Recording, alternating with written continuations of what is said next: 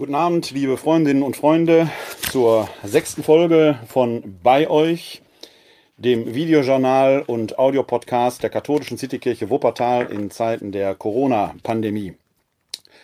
Es ist jetzt der sechste Tag, dass wir unter besonderen Bedingungen in unserem Land leben müssen. Seit gestern Abend sind in einigen äh, Ländern ja auch schon Ausgangsbeschränkungen ausgesprochen worden.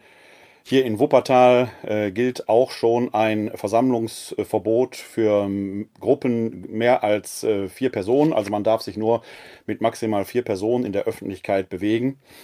Äh, das alles bedeutet vorübergehend eine Einschränkung äh, in unserem öffentlichen Leben, wobei wir alle nicht wissen, wie lange vorübergehend bedeutet. Wir alle hoffen, dass diese Zeit äh, schnell vorbeigeht. Hier in der Nähe, äh, vielleicht 200 Meter von mir entfernt, befindet sich äh, der Goetheplatz hier in Wuppertal-Vorwinkel.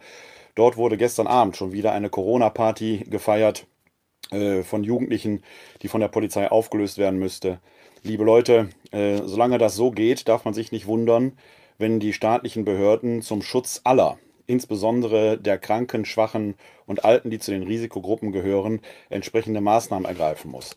Wenn äh, da auch nur einer ausschert oder einige Gruppen ausscheren und meinen, sie müssten diese Zeit jetzt äh, irgendwie nutzen, um ihre besondere revolutionäre Kraft zu zeigen, dann geht das völlig an der Sache vorbei. Ihr schadet nicht nur euch, ihr schadet allen.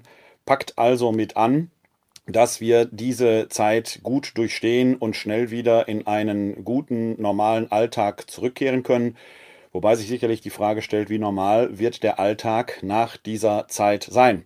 Denn ich glaube schon, dass sich unsere Gesellschaft dadurch verändert. Ob zum Guten oder zum Schlechten wird man sehen. Meine große Hoffnung ist, dass es danach sich zum Guten wenden wird.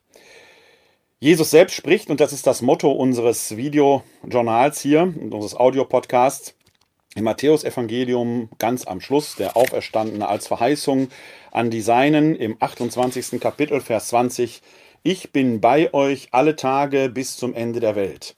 Und in diesem Bewusstsein kann man äh, gerade als gläubiger Christ, egal welcher konfessionellen Provenienz, äh, auch äh, diese Tage in einer relativen Gelassenheit und einer gottvertrauenden Gelassenheit durchleben. Äh, eigentlich, ich will ja nicht sagen, dass der Alltag weitestgehend normal weitergeht, das tut er nicht. Wenn man durch unsere Städte fährt oder läuft, da wo solche Gänge notwendig sind, merkt man schon, äh, das hat etwas äh, von weihnachtlicher Feierlichkeit. So ruhig ist es in den Städten. Aber es ist eben keine weihnachtliche Feierlichkeit, sondern es ist eine merkwürdige, angespannte, diffuse Situation, die kaum greifbar ist. Aber im Großen und Ganzen hält die Bevölkerung sich ja an diese Regeln und das ist gut so. Denn alles, was wir wissen, ist ja, dass wir diese Verbreitung des Coronavirus gerade dadurch vor allen Dingen, wenn auch nicht stoppen, aber doch eindämmen können, wenn wir uns an einige Regeln halten, vor allen Dingen, wenn wir, was vielleicht gegen unsere menschliche Art ist, sozial auf Distanz bleiben. Das ist vielleicht auch eine Mentalitätsfrage. Ich selbst bin ein Kind des Ruhrgebietes und dass äh, die Ruhrgebietler selber gehören nicht unbedingt zur äh, Bussi-Bussi, wir umarmen uns alle Gesellschaft. Ähm, Deswegen fällt es mir vielleicht manchmal leichter als manchem anderen. Äh, aber wenn wir alle ein wenig auf Distanz bleiben, dann werden wir auch bald wieder zusammen unser Bierchen und unseren Kaffee trinken können. Es wird eine vorübergehende Zeit sein. Die Menschheit hat da schon wesentlich Schlimmeres durchstanden als das, was wir jetzt haben. Und wenn man so äh, ins Netz guckt oder Podcasts hört, was es da alles an Tipps gibt, dann kann man sagen, ja, es gibt genug Lesestoff, es gibt genug Hörstoff, es gibt genug, womit man sich in diesen Tagen die Zeit vertreiben kann. Noch scheint alles ein wenig neu zu sein. Ähm, wenn sich äh, dieses ähm, Verbleiben in ähm, den Häusern selbst zu einem Alltag entwickelt, muss man sicherlich auf Dauer auch ein wenig vorsichtig sein, dass sich da nicht entsprechende Tendenzen einstellen. Deswegen machen wir auch unser Videojournal hier, um Ihnen zu zeigen, es gibt bei all den äh, Nachrichten, die einen sonst aus der Welt erreichen und die in dieser Situation äh, vielleicht auch Einschränkungen bedeuten. Äh, wir versuchen hier eben auch Good News zu verbreiten und davon gibt es jeden Tag immer auch Neues zu berichten. Heute habe ich äh, das Videojournal überschrieben mit der Überschrift mit Hand und Verstand. Und darum wird es äh, heute in vielfältiger Weise gehen.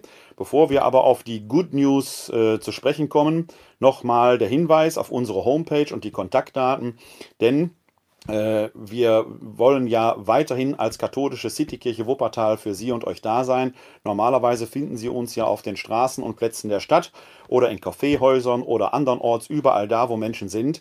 Das geht jetzt in dieser Situation nicht so ohne weiteres. Eigentlich geht es gar nicht. Selbst wenn ich jetzt in der Stadt stehen würde, Sie dürfen ja nicht so ohne weiteres rauskommen. Deswegen bleiben wir aber weiter für Sie ansprechbar unter der Rufnummer 0202 42969675. Ich wiederhole nochmal. 0202 42969675. Oder schreiben Sie uns eine E-Mail an bei-euch at katholische-citykirche-wuppertal.de bei-euch at katholische-citykirche-wuppertal.de ähm, Sie ähm, können uns da erreichen, ebenso über die Homepage www.kck42.de slash bei euch. www.k42.de slash bei euch. Ich hoffe, dass der Stream einigermaßen normal läuft und wir den hinterher auch bei ähm, YouTube und bei äh, Soundcloud und anderen Orts auch als Audiopodcast bereitstellen können. Meine Kamera meldet mir gerade hier den einen oder anderen Aussetzer. Wenn es also Tonprobleme gibt oder Aussetzer gibt, bitte ich die entsprechend zu entschuldigen.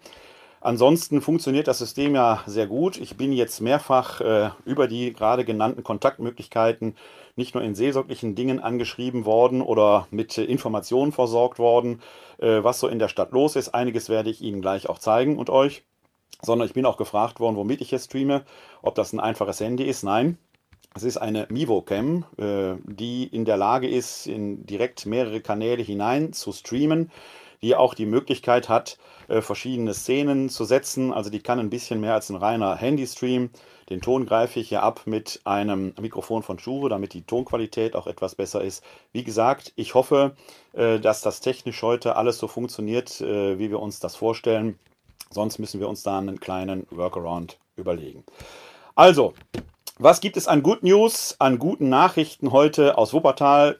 Langsam scheint bei den aller, aller, allermeisten tatsächlich der Verstand einzusetzen, äh, was diese Zeiten für uns bedeuten, dass wir da gemeinsam äh, nur dann hindurchkommen können, wenn wir entsprechend äh, gemeinsam ähm, daran arbeiten, sozial ein wenig auf Distanz zu bleiben. Eigentlich geht es ja gar nicht um die soziale Distanz zueinander, sondern um die physische Distanz, die man wahren soll, dass man äh, so zwei Meter Abstand halten soll damit, wenn man einem Menschen mit einer Corona-Infektion begegnet, der es vielleicht selber noch gar nicht weiß, sich selbst entsprechend schützt und äh, entsprechende Hygienemaßnahmen äh, ergreift, sich zum Beispiel regelmäßig die Hände wäscht. Warum soll man sich denn regelmäßig die Hände waschen? Und nicht nur regelmäßig, sondern auch ausreichend lang. So etwa 20 bis 30 Sekunden Minimum ist etwa die Länge, die man braucht, um ein Vaterunser äh, angemessen und andächtig zu beten. Das ist eine Hilfestellung für den einen oder anderen, der vielleicht nicht ganz so fromm ist. Kann man da auch ähm, zum Beispiel zwei Happy Birthday to You singen. Das ist ungefähr die Länge, die man braucht, um sich die Hände angemessen zu waschen. Warum hilft Händewaschen? Alleine mit Wasser genügt nicht, sondern benutzen Sie auch ausreichend Seife. Denn diese Coronaviren bestehen aus einem RNA-Strang, das ist die, quasi der biologische Datenspeicher, auf dem der Virus seine Informationen speichert und der eigentlich gefährlich ist. Denn wenn das Coronavirus in eine Zelle eindringt, kapert das Coronavirus quasi diese Zelle.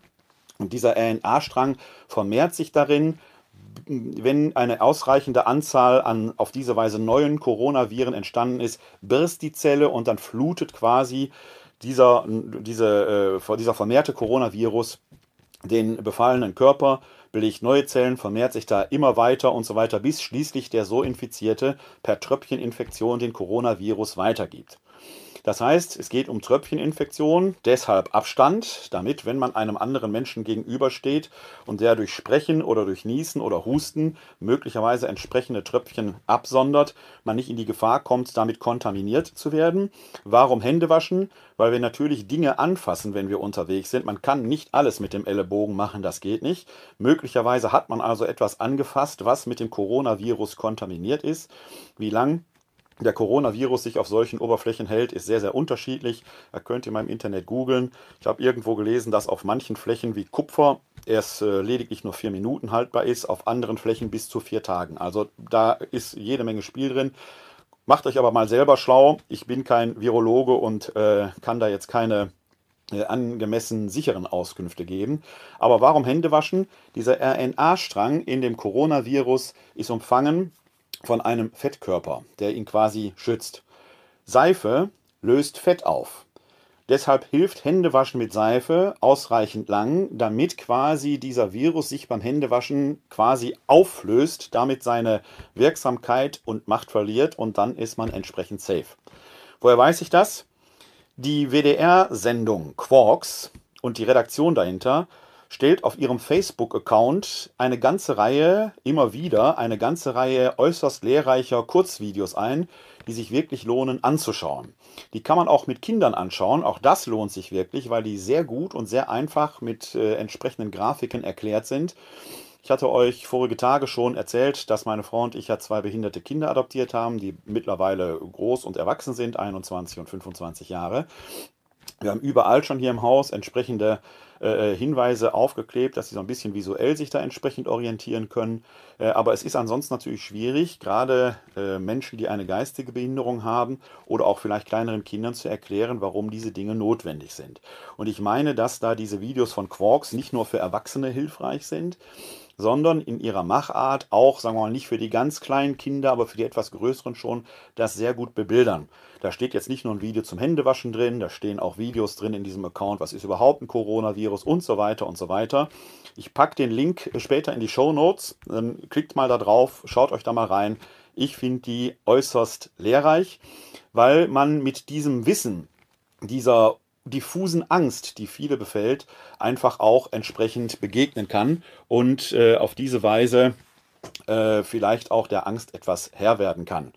Denn dafür hat Gott uns ja den Verstand geschenkt, dass äh, wir mit dem Verstand arbeiten und die Dinge entsprechend bewältigen. Das tun nicht nur Virologen, Psychologen, Sozialwissenschaftler, das können wir alle in dem Umfeld tun, in dem wir uns entsprechend bewegen.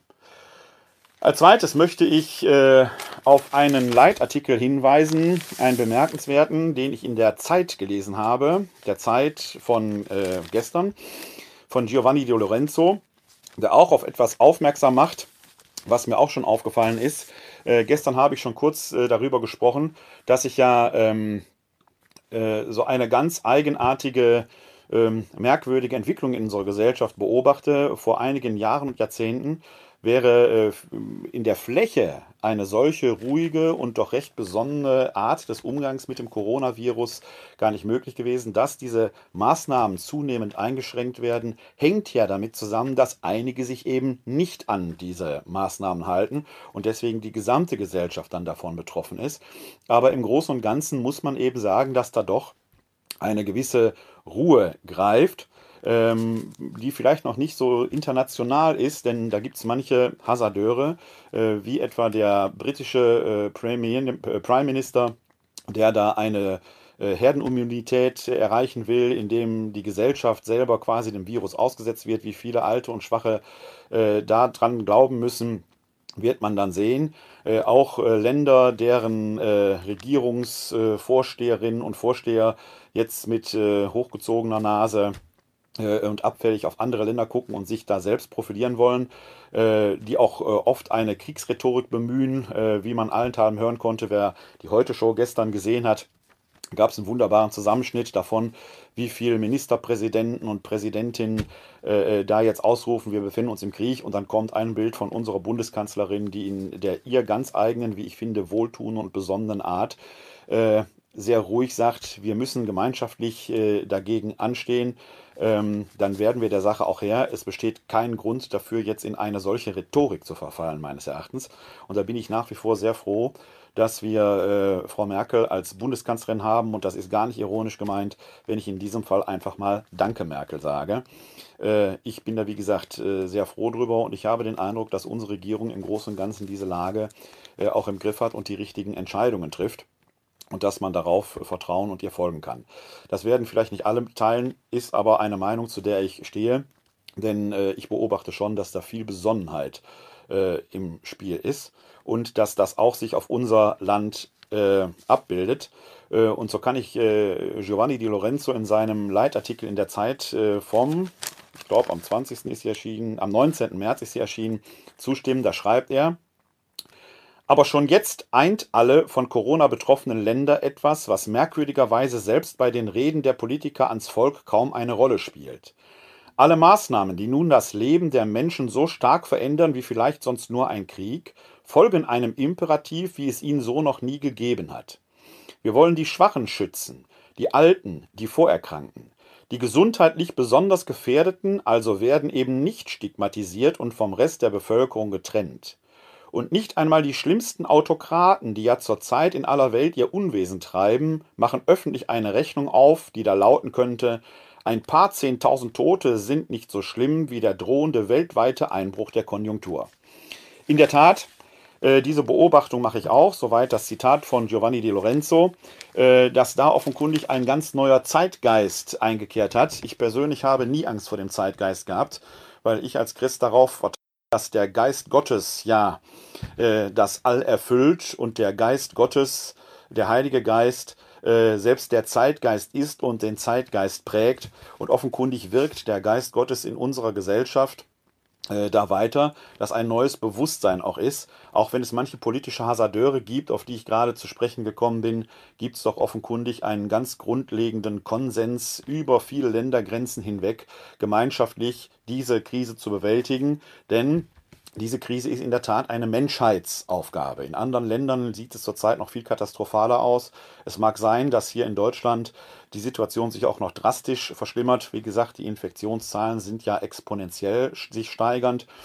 Ähm, aber wenn wir gemeinschaftlich da anfangen und anpacken, dann ähm, können wir der Sache nicht nur Herr werden, sondern dann glaube ich tatsächlich, dass sich gesellschaftlich da auch etwas weiterentwickelt. Ob nämlich der Kapitalismus in seiner Form, wo es nur um Effizienz und Kostensteigerung geht, so die allerklügste Idee war, wird ja jetzt gerade entsprechend in Frage gestellt. Und auch da glaube ich eben, dass sich da ganz neue Dinge entwickeln werden. Äh, gestern kam ich da schon drauf zu sprechen, was die zukünftige Gestaltung der Menschheit äh, und des gemeinsamen Miteinanders in unserem Land und darüber hinaus angeht. Es gibt also eine neu entdeckte Solidarität, zumindest in den weitesten Teilen der Bevölkerung. Manche sind da schneller im Begreifen, manche kommen da vielleicht hinterher. Manche müssen vielleicht auch erst fühlen, was Solidarität bedeutet. Der Verstand setzt jedenfalls langsam ein. Was auf jeden Fall zu beobachten ist, ist ein gerüttelt Maß an Kreativität. Gestern habe ich ja schon von den Verkäuferinnen im Supermarkt erzählt, die äh, äh in der gewohnten Heiterkeit, äh, die Kunden dort betreuen, die Regale einräumen, dafür sorgen. Aus Wuppertal wurde heute von einem Supermarkt gemeldet, wo eine neue Lieferung von Nudeln ankam, die sofort von Kunden, nur bevor die in den Laden kam, abgeräumt werden sollte. Da sind sofort viele Mitarbeiter solidarisch hingegangen und haben geguckt, dass die Nudeln heil in den Laden kamen, damit alle etwas bekommen. Wie gesagt, manche haben es noch nicht so begriffen, viele aber eben schon. Aus einem Wuppertaler Baumarkt, hat mich heute folgendes Bild äh, erreicht von Roland Penck, einem gestandenen Katholiken, der dort arbeitet. Ich werde den Namen des Baumarkts jetzt nicht sagen. Es ist aber, glaube ich, am Bild unschwer zu erkennen, um welchen Baumarkt es sich handelt. Ich gehe aber davon aus, dass auch in anderen Baumärkten, die kein Nagetier im Wappen haben, es ähnlich aussieht. Äh, man merkt an diesem Bild, dass tatsächlich in diesem Baumarkt Fachleute arbeiten. Die wissen also offenkundig, wovon sie reden. Denn wir sehen hier einen Kassenbereich, der Corona-safe gemacht worden ist. Mit Plexiglas, mit einer entsprechenden äh, Stellage, die da aufgebaut ist, mit einer kleinen Durchreiche wo man die Waren durchreichen kann, so dass die Kassiererinnen und Kassierer in diesem Baumarkt entsprechend geschützt sind und dort trotzdem die Arbeit weiterlaufen kann. Klar, wenn man so die neuesten Nachrichten äh, liest und hört, dann ist nicht so ganz klar, ob diese Baumärkte noch weiter aufhaben werden in absehbarer Zeit, weil sich auch dort offenkundig manche Happenings ereignen äh, und Leute da jetzt in den Baumarkt gehen, um sich dort gemeinschaftlich zu treffen, bringt natürlich wenig, wenn wir eine Ausgangssperre, äh, keine Ausgangssperre, eine Ausgangsbeschränkung haben, man sich nur in kleinen Gruppen eigentlich äh, äh bewegen soll und dann im Baumarkt plötzlich zu 20 oder mehr Leuten zusammensteht. Aber ein wunderbares Beispiel für eine gute Kreativität die wir allenthalben jetzt haben, äh, die sich dort in der Welt zeigt, die man aber eben auch in vielen Bereichen der Kirche sehen kann. Von den vielen digitalen Aufbrüchen habe ich ja schon erzählt.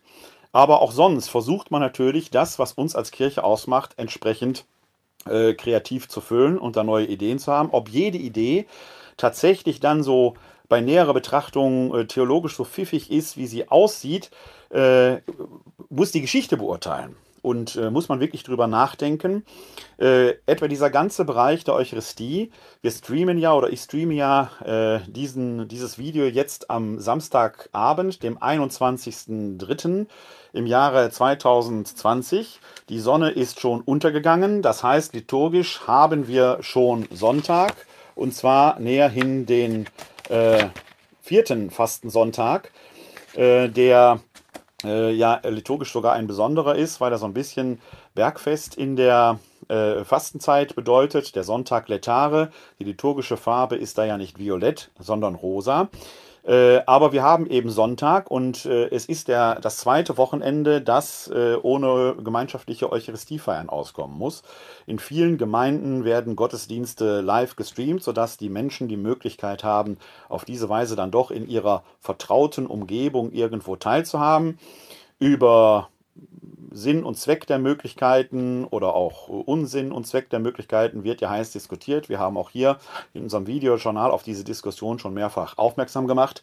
Was äh, aber jetzt jenseits dieser Frage auftaucht, ist, man kann ja die Kommunion nicht empfangen.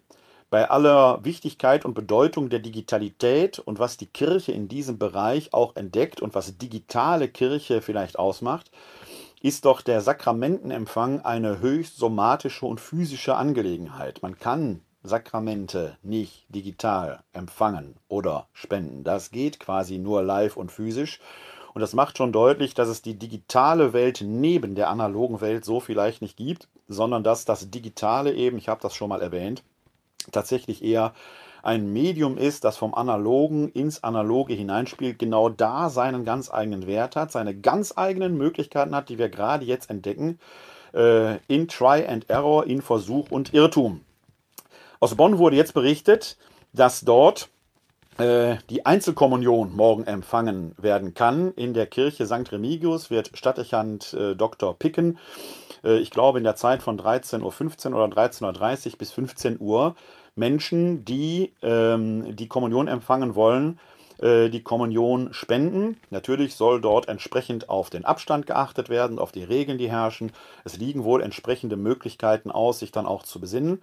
Äh, allerdings geht eben keine Eucharistiefeier in diesem Sinne unmittelbar voraus. Natürlich hat äh, der Stadtdechant Picken dort einen Gottesdienst äh, vormittags gefeiert, aber äh, der Kommunionempfang geschieht quasi separat. Da konnte man heute auch schon im Internet hier und da äh, einzelne Diskussionen beobachten, ob das so Sinn macht. Äh, ich persönlich äh, bin auch äh, gerade heute, ich habe mir noch keine abschließende Meinung dazu gebildet, aber verhaltensskeptisch, was die Loslösung des Kommunionempfangs von der Eucharistiefeier in dieser Weise ausmacht und ob sie Sinn macht. Wir kennen zwar in der katholischen Kirche die Krankenkommunion, die Praxis der Krankenkommunion, aber da geht es immer um Menschen, die nicht mehr in der Lage sind, an der gemeinschaftlichen Eucharistiefeier teilzunehmen.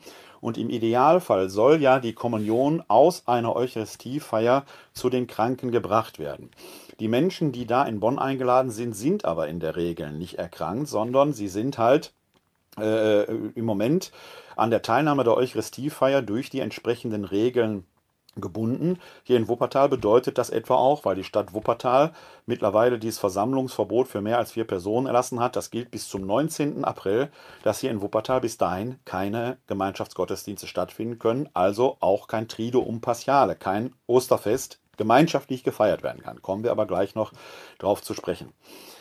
Macht das Sinn, das so zu machen? Wie gesagt, ich habe mir persönlich noch keine abschließende Meinung dazu gebildet. Allerdings spüre ich ein diffuses Unbehagen bei dieser Praxis, weil äh, natürlich die Eucharistie eine Seelenspeise ist. Aber kann es wirklich Gottes Wille sein, dass es jetzt am Empfang der Hostie liegt?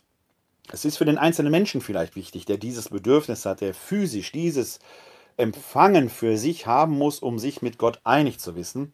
Ich erinnere aber eine Begebenheit von einem afrikanischen Mann, den wir vor Jahr und Tag hier auf die Taufe vorbereitet hatten, der in einer Osternacht die Initiationssakramente der Taufe und der Firmung und zum ersten Mal der Eucharistie empfangen hat, äh, den wir danach in dem mystagogischen Prozess, den wir oft nach solchen Taufvorbereitungen äh, mit den Menschen auch noch gehen, weil man natürlich eigentlich in der Theorie in einer Taufvorbereitung vorher über vieles redet, aber über das, was dann in der Taufe geschehen ist, gerade sakramental, physisch und somatisch, äh, quasi das zu reflektieren und aus dem Erleben noch einmal zu erschließen, was unseren Glauben ausmacht, der in einem solchen Prozess einmal sagte, dass ich ihm gesagt habe, und das stimmt ja auch so, dass die Taufe und die Firmung ja Sakramente seien, die einen Charakter in der Libilis, ein unauslöschliches Prägemal verleihen. Das heißt, wer getauft und gefirmt ist, ist getauft und gefirmt für immer und ewig. Es ist ein Sakram, sind Sakramente, die man eben nur einmal und dann nie wieder empfangen kann, die man aber auch nicht rückgängig machen kann. Also man wird eben nur einmal getauft und einmal gefirmt. Die Eucharistie kann man, gemäß der Weisung Jesu, tut dies zu meinem Gedächtnis, natürlich immer wieder empfangen. Und seine Frage war, aber ich habe Jesus doch jetzt empfangen, der bleibt doch jetzt bei mir, der geht nicht weg, warum sollte ich sie jetzt noch häufiger empfangen? Er hat insofern etwas Wichtiges begriffen und das ist das, was mir an diesem heutigen Tag durch den Kopf geht. Biblisch gesehen finden wir an diesen Stellen sehr häufig diese Tempusform des Aorist. Ich habe in einer der Folgen da schon mal darauf hingewiesen, dass der Aorist ja eine Tempusform ist, die wir im Deutschen nicht kennen, die eine einmalige punktuelle Handlung ausmacht. Und dieser Aorist wird sehr oft da verwendet, wo es darum geht, ihr seid erlöst in Kreuzestod und Auferstehung Jesu. Diese Erlösung gilt. Punkt. Man muss sie nicht erst erwirken, sie gilt. Punkt. Wenn wir aber in diesem Bewusstsein unterwegs sind, dass wir permanent da etwas erneuern müssen, dann haben wir dieses Wesentliche, es ist längst erwirkt, nicht wirklich verinnerlicht als Christen. Natürlich sind wir Menschen so, wie wir sind. Wer lange verheiratet ist, weiß das. Auch nach Jahrzehnten einer Ehe kann man sich sehr lieben, hat sich daran vielleicht gewöhnt und hat auch verinnerlicht, dass der Partner einen wohl noch liebt. Wenn aber diese Liebe nie gefeiert und nie geäußert wird, dann schleicht sich so der Zweifel ein, stimmt das auch noch? Das heißt, wir Menschen sind so, dass wir diese Vergewisserungen brauchen. Und das ist natürlich etwas Wesentliches, was in dem Empfang der Eucharistie auch passiert, dass wir diese Vergewisserung haben, ja tatsächlich, er ist für uns am Kreuz gestorben und auferstanden. Das Geheimnis des Glaubens, das wir immer wieder verkünden, äh, dass er für uns gestorben ist, dass wir ihn preisen dafür, dass er auferstanden ist, bis er wiederkommt in Herrlichkeit. Das macht natürlich das Besondere aus. In dieser Zeit, wo wir jetzt sind, aber darauf zu setzen, dass die Leute jetzt da quasi magisch in der Einzelkommunion das empfangen, habe ich, wie gesagt, so ein diffuses äh, Gefühl in der Magengegend, ob wir da nicht am Wesentlichen vorbeigehen. Denn das Wesentliche der Eucharistiefeier ist ja eben auch, dass wir die Gemeinschaft mit Gott feiern. Okay, die könnte ich im Einzelempfang der Kommunion noch realisieren. Aber diese Gemeinschaft mit Gott, Schafft doch die Communio, die Koinonia, die Gemeinschaft der Menschen untereinander, sodass es eben nicht nur um den magischen Empfang einer Hostie geht, sondern dass wir uns selbst als Leib Christi erfahren. Das ist im Moment nicht in der gewohnten Weise möglich. Und da nach Wegen und Mitteln zu suchen, ist ja etwas, was jetzt vielerorts geschieht, eben auch mit den Mitteln der Digitalität. Da wird viel versucht, manches wird sich bewähren, manches wird sich nicht bewähren, aber die Gefahr ist natürlich, dass wir jetzt abrutschen in so ein klassisches, magisches Missverständnis, das man nie ganz ausschließen kann. Wie gesagt, ich will da gar kein Urteil darüber fällen, aber ein diffuses Unbehagen bleibt bei mir persönlich, auch noch aus einem anderen Grund. Wenn wir etwa im Matthäusevangelium im 15. Kapitel eine große Auseinandersetzung lesen, die Jesus mit den äh, Pharisäern und den Schriftgelehrten führt, nämlich über die Frage der Reinheit. Und da geht es auch um die Frage der Einheit mit Gott. Und da lesen wir in Vers 11, nicht das, was durch den Mund in den Menschen hineinkommt, macht ihn unrein, sondern was aus dem Mund des Menschen herauskommt, das macht ihn unrein. Da geht es um Reinheit oder Unreinheit, was Jesus, da geht es auch um Speisegesetze, um Speisevorschriften, was man essen darf und was man nicht essen darf. Was Jesus hier aber sagt, ist, es ist nicht die Frage, was physisch mit dem Menschen geschieht, was von außen hineinkommt, sei es rein, sei es unrein, was relevant ist, sondern was aus dem Herzen des Menschen nach außen kommt. Es geht also um das, was der Mensch redet, mit dem Mund tut.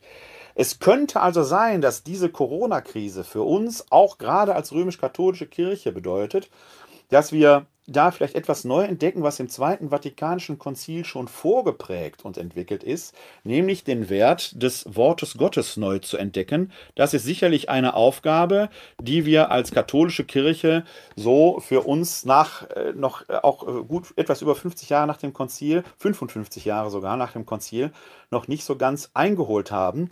Denkt man etwa an den Satz, den Paulus im Römerbrief im Kapitel 10, Vers 17 sagt, dass der Glaube aus dem Hören kommt. Die Sakramentalität des Hörens des Wortes Gottes ist in der katholischen Lesart immer noch nicht ganz so angekommen, wie es eigentlich wünschenswert wäre und wie es auch das Konzil lehrt. Vielleicht ist diese Corona-Krise genau der Zeitpunkt, wo wir uns darauf besinnen, dass eucharistisch Kirche sein sich nicht nur im individuellen, subjektiven Empfang der Kommunion ereignet, sondern dass der Christ eigentlich immer wissen darf und kann, dass er ja schon erlöst ist und diese frohe Botschaft in die Welt hineintragen soll, verkünden soll von diesem Gott. Denn in der Verkündigung vollzieht sich eben gerade Auftrag und Wesen der Kirche. Das sind zuerst die Ideen, die ich dazu habe. Die sind alle vielleicht noch unausgegoren, kann man sicherlich diskutieren. Aber ich glaube, dass diese Corona-Krise tatsächlich äh, auch eine theologische Aufgabe für die Kirche ist, dass die Corona-Krise vielfältige Formen der theologischen Aufarbeitung mit sich bringt. In der Liturgiewissenschaft läuft das diese Woche schon allenthalben, wenn Sie etwa ins äh, Internet schauen, äh, da insbesondere bei Facebook. Da gibt es zum Beispiel den sehr im Internet sehr rührigen äh, Liturgieprofessor aus Würzburg, äh, Martin Stuflesser, äh, dessen äh, privater Account davon schon sehr gekennzeichnet ist, aber er hat auch ein Forum Liturgie äh, dort entsprechend aufgebaut, wo man, wenn man dort äh, aufgenommen wird, diese Diskussion äh, sehr kontrovers, aber sehr interessant äh, aufmerksam mitverfolgen kann. Also im liturgischen Bereich äh, hat diese Corona-Krise da schon einiges ausgelöst. Ich glaube aber, dass sie weit über den liturgischen Bereich hinaus unsere Kirche prägen wird. Wir haben heute den Sonntag Letare, den vierten Fastensonntag. Mit dem Sonnenuntergang hat er ja begonnen. Klammer auf, kleiner Fakt am Rande. In der römisch-katholischen Tradition beginnen die Feste immer mit dem Sonnenuntergang am Vorabend. Deshalb kennen wir zum Beispiel den Martinsabend. Das Martinsfest ist ja am 11.11., .11., der Martinsabend ist der 10.11. Da geht man hier in Wuppertal Mäten singen, im Rheinland geht man schnörzen, in anderen Regionen gibt es vielleicht andere Brauchtümer. Weihnachten ist am 25.12. der heilige Abend. Damit beginnt das Weihnachtsfest dementsprechend mit dem Sonnenuntergang am 24.12. Der Ostersonntag fällt in diesem Jahr auf den 12.11. Die Osternacht ist die Nacht davor und so weiter und so weiter. Dementsprechend beginnt der Sonntag auch mit dem Sonnenuntergang am Vorabend. Warum? Weil es im Schöpfungsbericht in der Heiligen Schrift in Genesis 1 heißt, Gott tut immer etwas, er sieht, dass es gut ist, es wird Abend, es wird Morgen ein Tag. Also der Tag beginnt mit dem Sonnenuntergang am Vorabend. Da gibt es sogar noch so eine alte Regel, wenn man einen weißen Faden nicht von einem schwarzen Faden mehr unterscheiden kann, dann hat quasi der neue Tag begonnen. Wir haben also jetzt am Abend des 21.03. schon Sonntag. Und zwar den vierten Fastensonntag, den Sonntag Letare. Freut euch, möchte man an diesem Tag besonders zurufen. Das heißt, bis Ostern ist es nicht mehr allzu weit hin. Äh, drei Wochen nur noch. Und die Frage steht im Raum, wie soll man dieses Jahr Ostern feiern? Es wurde eine große Diskussion ausgelöst, äh, ob der Papst nicht sogar imstande sei, das Osterfest zu verschieben.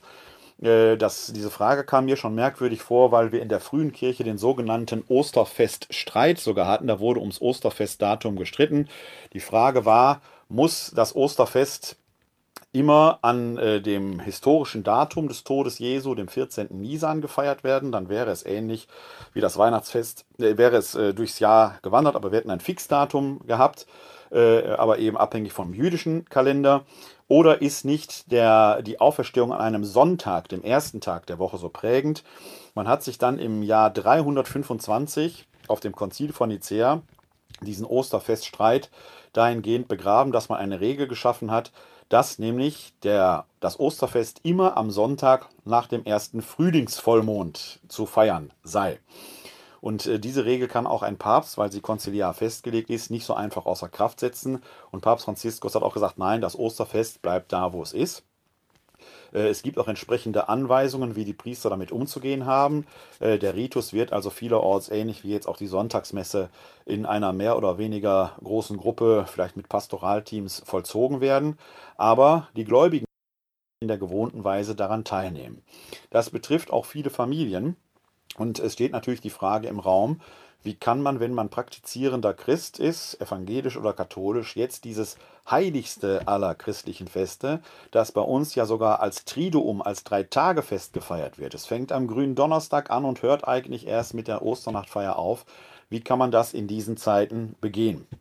Es gibt dafür noch keine Lösung. Es wird vielerorts an ähm, Vorschlägen dafür gearbeitet, wo es Handreichungen geben wird, wie man das in den Familien machen kann. Eins haben wir als Christen natürlich nicht äh, so bisher erlebt, wie es die Juden etwa kennen.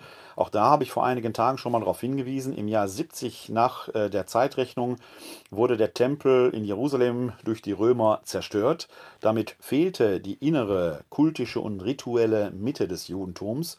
Und das Judentum hat äh, daraus heraus dann äh, einige Jahrzehnte später ist das rabbinische Judentum entstanden, wie wir es heute auch noch kennen.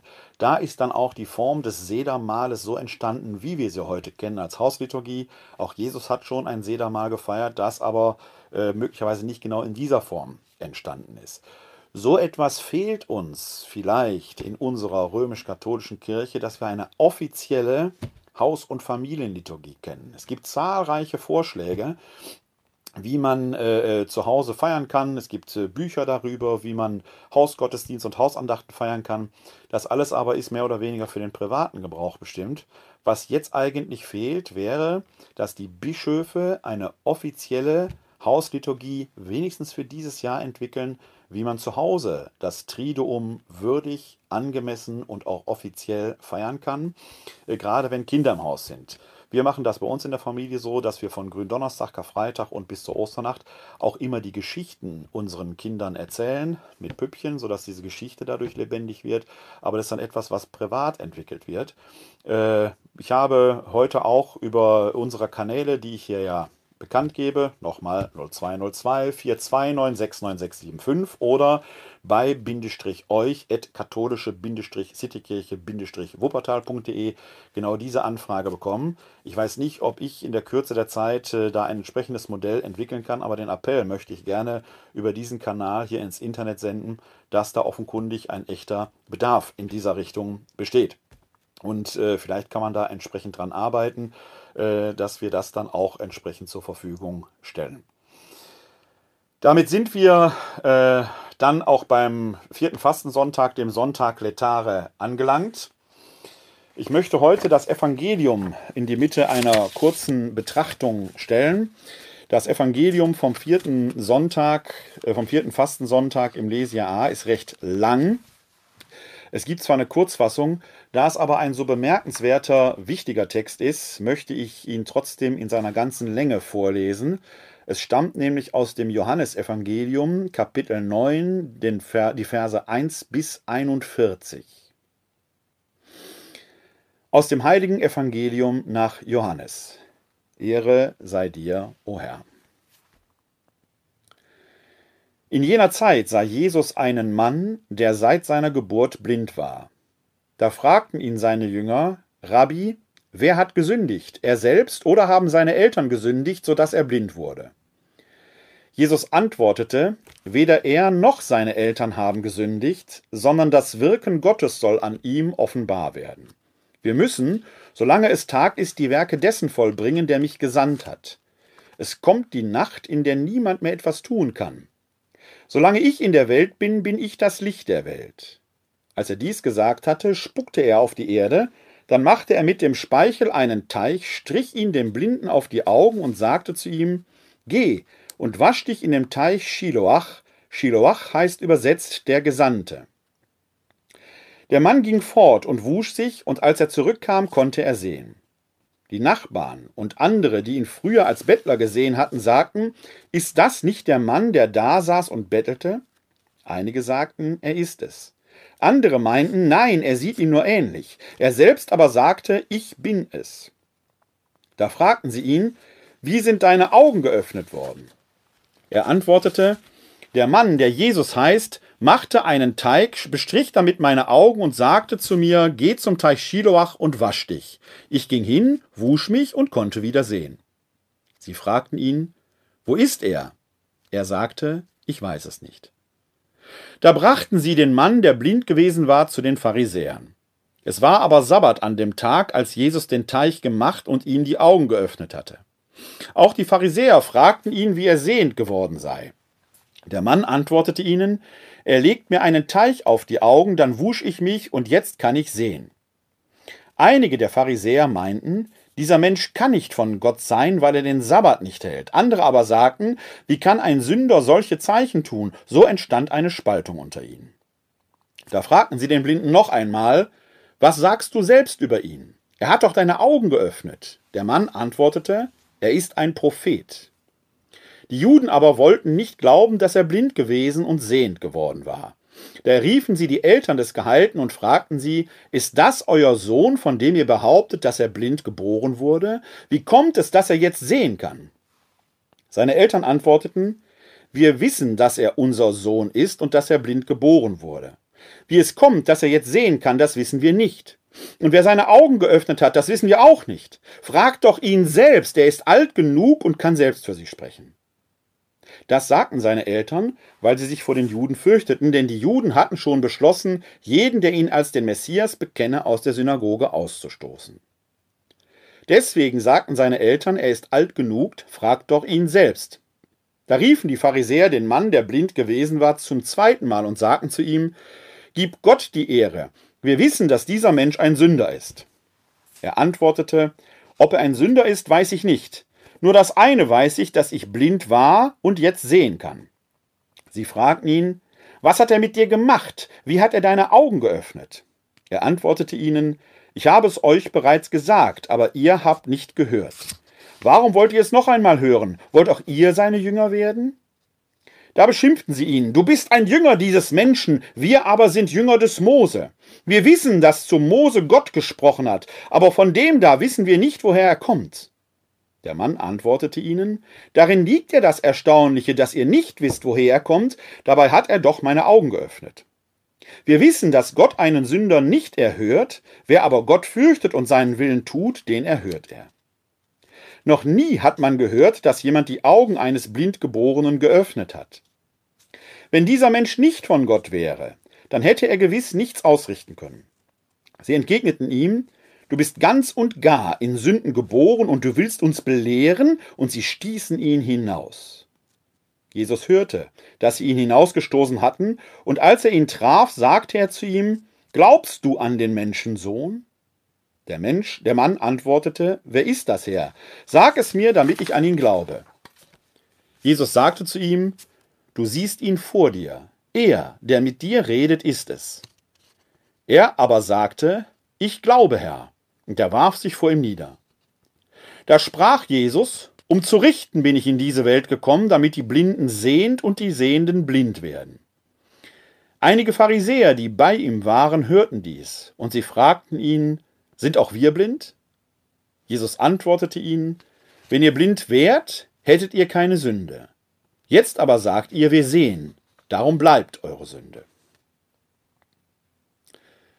Evangelium unseres Herrn Jesus Christus. Lob sei dir Christus. Ein sehr langer Text, voller Assoziationen. Man könnte 20 Predigten, 20 Ansprachen, 20 Gedankengänge da heraus entstehen lassen, mindestens. Aber trotzdem ein paar Gedanken. Johannes berichtet hier von der Blindenheilung und zwar in Form einer langen Lehrerzählung. In dieser Lehrerzählung werden die Rollen quasi getauscht. Der Blinde wird sehend, aber nicht nur physisch, sondern auch verstehend, weil Jesus eine Handlung an ihm vornimmt, beziehungsweise ihn zu einer Handlung auffordert. Hand und Verstand finden hier zusammen. Der Blinde wäscht sich am Teich Shiloach den Teich aus den Augen, den Jesus ihm selbst aufgelegt hat. Auf der anderen Seite die Pharisäer und Schriftgelehrten, die zwar mit den Augen sehen können, aber mit Hand und Verstand blind bleiben.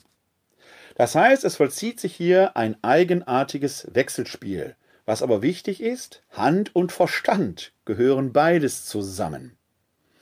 Es geht eben auch nicht nur darum, mit dem Mund etwas zu bekennen, wenn das, was man mit dem Mund bekennt und sei es noch so fromm, nicht auch mit den Händen tut, bleiben diese Lippenbekenntnisse eben, was sie sind, Lippenbekenntnisse und sie werden auf Dauer vielleicht sogar noch Herpes bekommen. Aber da ist noch etwas anderes, was im Raum steht in dieser Geschichte. Denn diese Blindenheilung kennen wir auch aus den synoptischen Evangelien. Markus, Matthäus und Lukas. Da wird sie sogar viermal berichtet im Zusammenhang mit der Stadt Jericho. Matthäus hat diese Erzählung zweimal drin. Und äh, in einem der Evangelien wird sogar der Name der, des Blinden genannt, Bartimäus. Wir haben also in den vier Evangelien insgesamt fünfmal die Erzählung von dieser Blindenheilung. Das ist ein Hinweis darauf, dass es hier tatsächlich um einen historischen Kern handelt. Alle Evangelisten wissen von dieser Blindenheilung zu berichten. Johannes macht daraus sogar eine sehr lange Lern- und Lehrerzählung daraus, die fragen lässt, wie ist denn das Verhältnis von Juden und Christen zur Zeit des Johannes? Warum kommen die Juden hier so schlecht weg? Klar, weil die Christen aus den Synagogen herausgeworfen wurden, weil sie Christus als den Messias bekannten. Ist ja ein Satz, der da drin auftaucht. Und in dieser Frontstellung, die zeitgenössisch entstanden ist, kommen die Juden in der Diktion des Johannes schlecht weg, weil das die intellektuellen Gegner sind. Das muss man immer im Hinterkopf haben, wenn man das Johannesevangelium an dieser Stelle liest. Aber es geht hier um noch etwas. Denn die Frage, die hier im Raum steht, ist ja, wird ja direkt am Anfang gestellt. Wenn die Jünger Jesus fragen, Rabbi, wer hat gesündigt, er selbst oder haben seine Eltern gesündigt, sodass er blind geboren wurde? Jesus antwortete, weder er noch seine Eltern haben gesündigt, sondern das Wirken Gottes soll an ihm, an ihm offenbar werden. Wir müssen, solange es Tag ist, die Werke dessen vollbringen, der mich gesandt hat. Es kommt die Nacht, in der niemand mehr etwas tun kann. Wir müssen, solange es Tag ist, die Werke dessen vollbringen, der mich gesandt hat. Jesus spricht von sich, der gesandt ist, aber als es darum geht, wer die Werke vollbringen muss, benutzt er die erste Person Plural. Wir müssen vollbringen. Dazu gehören alle die, die sich in der Nachfolge und Gemeinschaft mit Jesus befinden. Und das ist der Gedanke, den ich Ihnen heute mit auf den Weg gehen will, geben will. Es geht darum, dass wir die Werke vollbringen. Nicht nur, dass wir für uns das Heil haben wollen. Wir sprachen über die Einzelkommunion.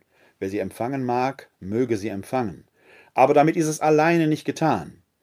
Wir können noch so lange Herr, Herr rufen, wie wir wollen. Wenn wir die Werke dessen, der Jesus gesandt hat, nicht vollbringen, wird unser ganzer unnütz sein. Es geht darum, das Geglaubte mit Verstand zu begreifen und dann schlussendlich mit den Händen zu tun.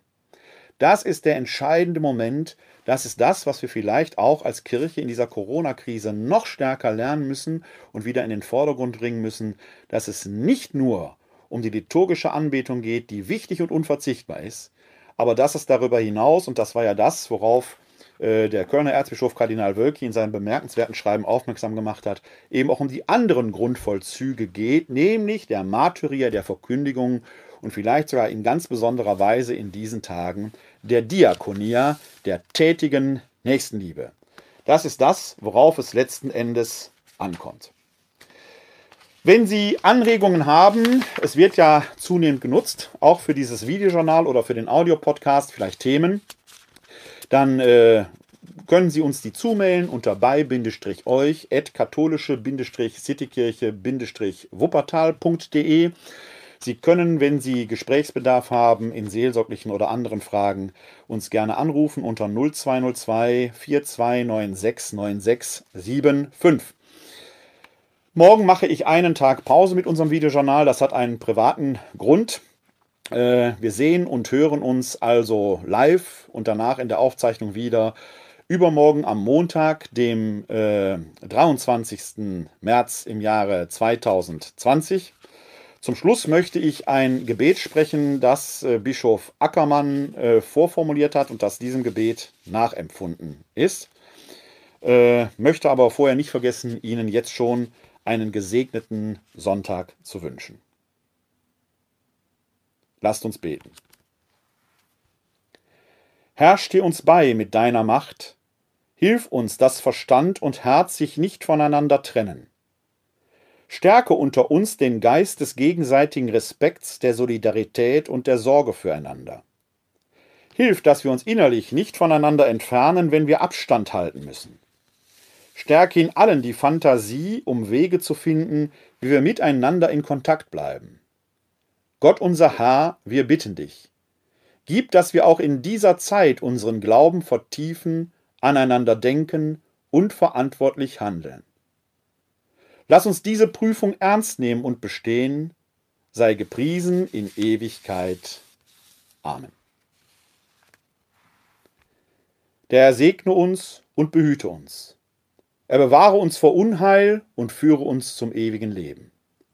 Das gewähre uns der dreieine Gott, der Vater, der Sohn und der Heilige Geist. Amen.